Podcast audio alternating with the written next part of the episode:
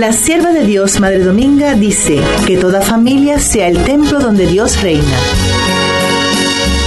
Orientación Familiar, un programa que ayudará a la familia al reencuentro con ella misma, teniendo a Cristo como mediador. Bendecido Señor las familias, amén.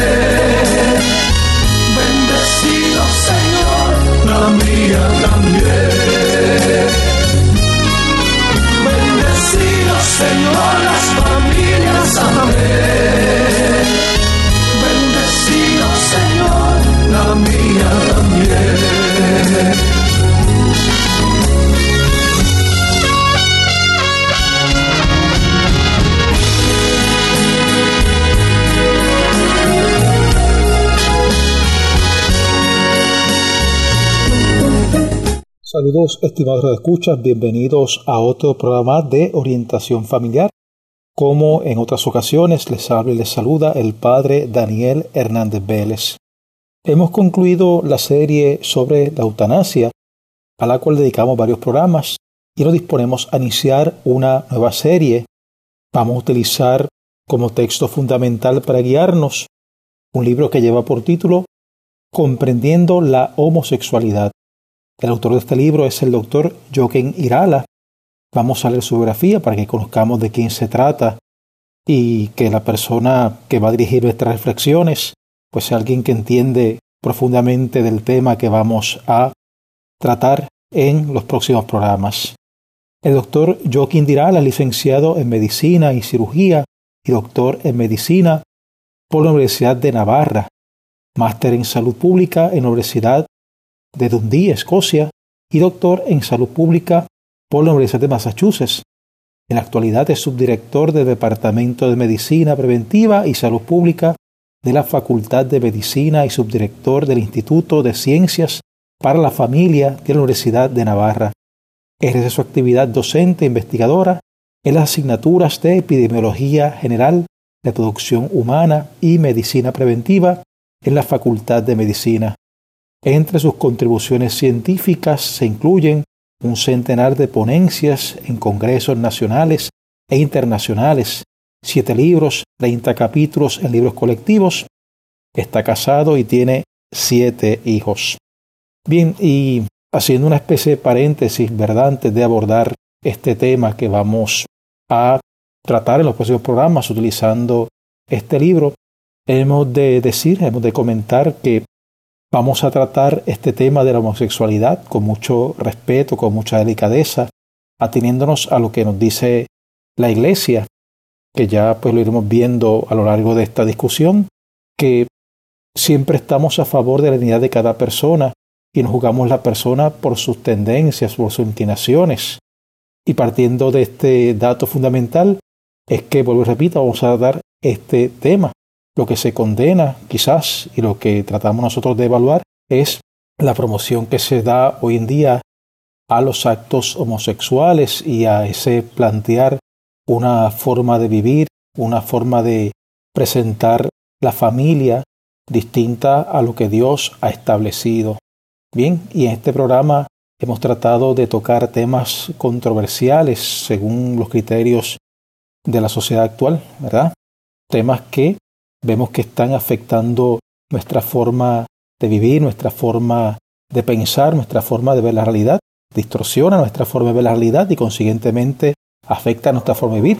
Y es por eso que no podemos nosotros huir de tratar estos temas, sino que con un conocimiento fundamentado en nuestra fe, un conocimiento fundamentado en la ciencia y de la mano de expertos que conocen estos temas, pues tener ideas claras, para, como dice San Pedro, dar razón de nuestra esperanza.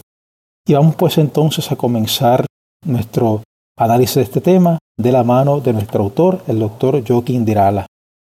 Antes de hablar de la homosexualidad, es necesario hacer estas reflexiones acerca de las personas con actividad homosexual. No sería aventurado afirmar que probablemente todos conocemos a alguien que directo o indirectamente haya estado o esté relacionado con una persona con sentimientos homosexuales o que hayan sufrido atracciones no deseadas por personas del mismo sexo.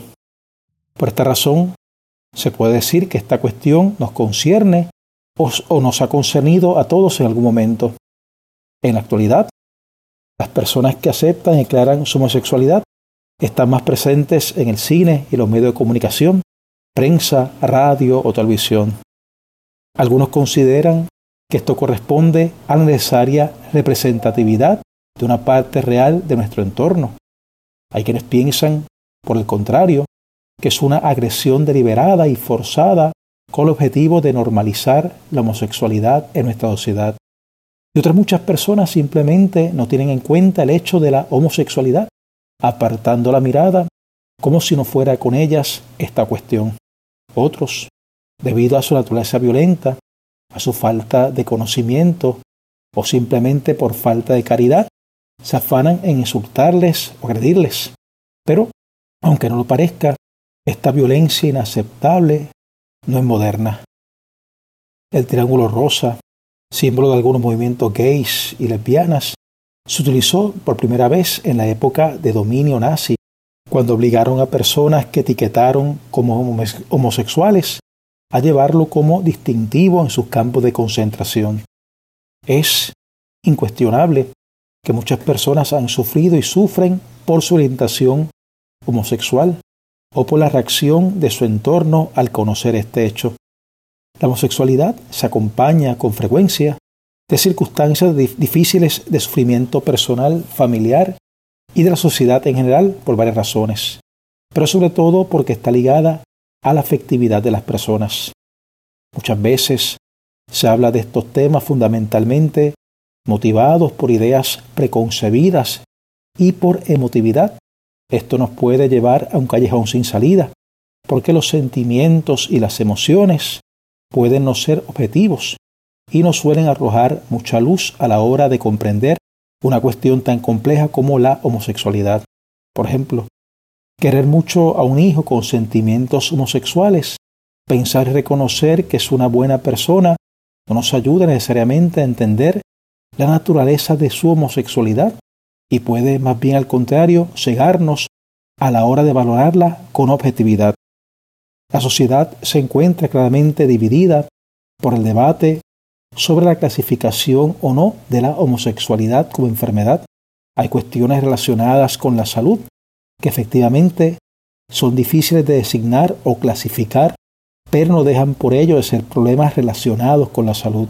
El mismo concepto de salud es difícil de definir tenemos todos la sensación de saber lo que es hasta que la perdemos o la intentamos definir.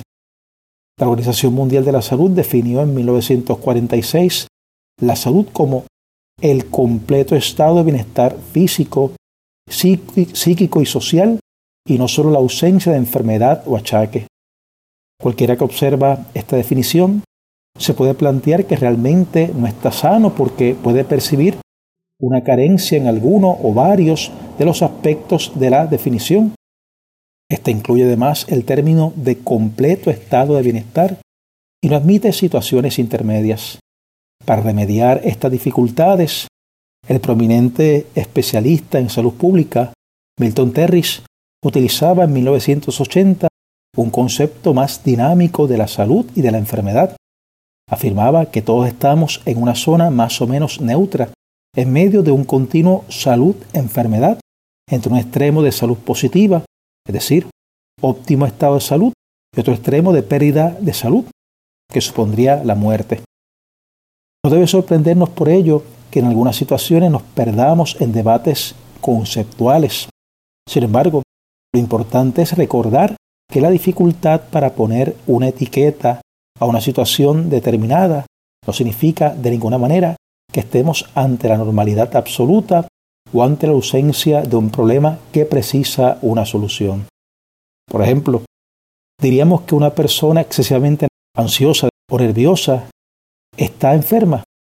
Le diríamos a una persona con sobrepeso que está enferma. Probablemente no sería un vocabulario aceptable por, por la población general, ni lo aceptarían con agrado las personas con ansiedad o con sobrepeso. Es posible que alguien afirme que el sobrepeso no es una enfermedad. Sin embargo, entre quienes hacen dicha afirmación Habrá quienes desconocen totalmente la naturaleza real del sobrepeso y habrá expertos que sí la conocen, pero simplemente no estén de acuerdo con etiquetarlo como enfermedad. Estos últimos cometerían, en mi opinión, está hablando ¿verdad? nuestro autor Joaquín Dirala, un error si a dicha afirmación no le añaden más matizaciones, porque la población general estaría recibiendo el mensaje erróneo y confuso de que el sobrepeso es normal o incluso tan saludable como tener el peso normal. Es bastante evidente que la ansiedad o el excesivo nerviosismo pueden deberse a un problema de afectividad o a un momento de estrés y que ambas situaciones pueden acarrear problemas de salud. Es evidente también que uno puede recibir ayuda tanto psicológica como farmacológica para solucionar esta ansiedad y que puede prevenir llevando una vida más relajada. El caso del sobrepeso, son numerosas las evidencias científicas que lo asocian con un mayor riesgo de varias enfermedades graves como la diabetes. El sobrepeso puede deberse a lecciones libres, pero se debe también a alteraciones del metabolismo. En cualquiera de estos casos, a ningún médico se le ocurriría decir a una persona con sobrepeso que es una cuestión de elección tan normal como tener un peso normal y que no se debe hacer nada para prevenirlo. Por último, se puede es recomendable, por el bien de estas personas, aconsejarles que reduzcan su peso. En este contexto se mueve, en cierto modo, la homosexualidad. De ahí la complejidad en poner de acuerdo a los especialistas en definiciones concretas. Pero lo importante es intentar superar estas dificultades de nomenclatura, es decir, de nombres que se le dan, para llegar al fondo de la cuestión y valorar si podemos y debemos poner realmente al mismo nivel de normalidad saludable la orientación heterosexual y la homosexual. Hay condiciones que tienen que ver con la afectividad o la psicología, como la depresión, que no se pueden medir con pruebas tan objetivas como una glucemia en el caso de la diabetes. Por el contrario, su diagnóstico se basa en constructos que no aparentan tan objetivos y esto obviamente dificulta su comprensión y su estudio. Y nos dice nuestro autor, y nosotros nos hacemos eco de lo que él dice, pretendemos con la brevedad a la que obligan las líneas de este texto que estamos analizando, a crear los aspectos más fundamentales relacionados con la homosexualidad, para que al final sea posible una mejor reflexión y una opinión más informada sobre esta cuestión que preocupa a muchos. Bien amigos, pues vamos a continuar con esta serie. Nos vemos en una próxima transmisión de este programa Orientación Familiar. Que el buen Dios les bendiga y les acompañe siempre. Será entonces hasta la próxima.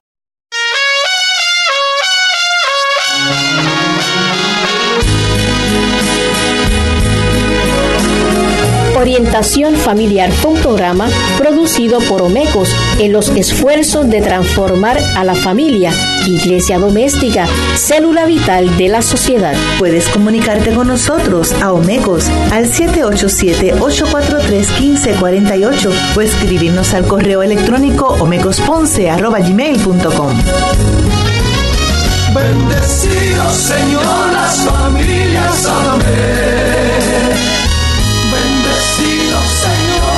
La mía también.